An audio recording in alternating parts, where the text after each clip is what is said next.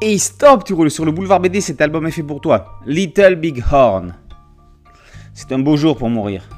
Qui n'a jamais entendu cette phrase dans un western à la télévision ou au cinéma? Grand classique, mais authentique. Comme le sujet et la bataille dont traite cet album. Pour tous ceux qui ont vu Little Big Man d'Arthur Penn, sorti en 1970 avec Dustin Hoffman, Faye Dunaway et Dan George, difficile de ne pas avoir envie d'en savoir plus sur le spectaculaire carnage du 7e de cavalerie et la mort héroïque ou stupide, selon les personnes, du général Custer. D'avoir sa curiosité piquée au vif, et comme le hasard fait parfois bien les choses, la sortie de ce Little Big Horn tombe à pic. Revenons-en donc à son scénario. Durant l'été 1874, l'annonce de la découverte d'un extraordinaire filon d'or au cœur des Black Hills fait l'effet d'une bombe. Il y en aurait tellement qu'il suffirait de se baisser pour le ramasser et surtout qu'il pourrait rapidement couvrir la dette fédérale. La nouvelle arrive à Fort Laramie pour le général Sheridan par un messager envoyé cinq jours plus tôt par le général Cluster. Seul problème, et non des moindres, ce territoire a été accordé de façon éternelle aux Indiens par le traité de Fort Laramie en 1868. Comment faire dès lors pour aller l'exploiter sans entrer dans une nouvelle guerre indienne? Pour les politiques de Washington, le traité n'a plus de valeur à partir du moment où les intérêts financiers supérieurs de l'État priment. Les Indiens n'ont qu'à se retirer et il leur sera accordé d'autres terres. Pourtant, ce territoire est sacré, et il est peu probable qu'ils accepteront à nouveau de se faire piéger et rouler par le grand-père blanc de Washington.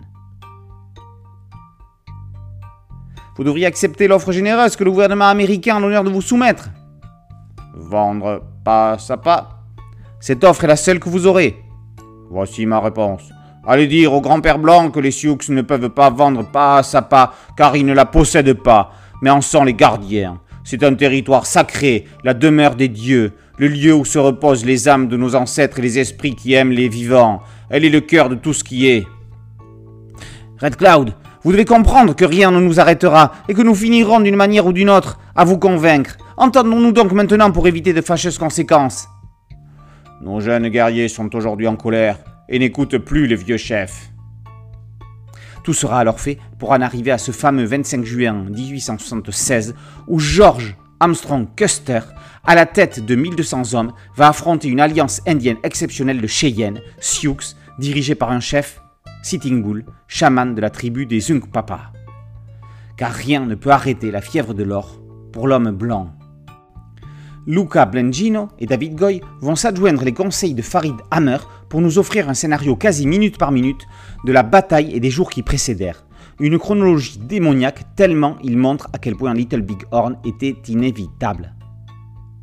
Sans concession et le plus objectivement possible, nous suivons les décisions et la stratégie de l'homme qui mena son régiment vers la plus grosse défaite de l'armée américaine dans les guerres indiennes. Récit intense dans sa narration, nous sommes pris dans le flot et l'horreur de cette bataille. Entre exaltation des uns, clairvoyance ignorée des autres, entêtement de Custer et stratégie intelligente des Indiens, difficile de ne pas ressentir toute la violence de l'affrontement.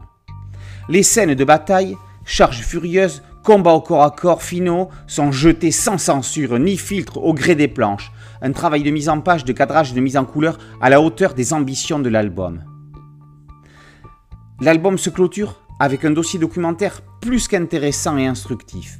Rédigé par Farid Hammer, docteur en histoire à l'université Paris 1 Panthéon-la Sorbonne, il apporte des informations complémentaires permettant d'encore mieux comprendre et s'immerger dans la situation politique de l'époque, ses protagonistes, ses tenants et aboutissants. Little Big Horn est un album hors norme pour relater cet événement qui humilia toute l'Amérique au XIXe siècle, son armée, son orgueil, et dont les conséquences furent effroyables par la suite.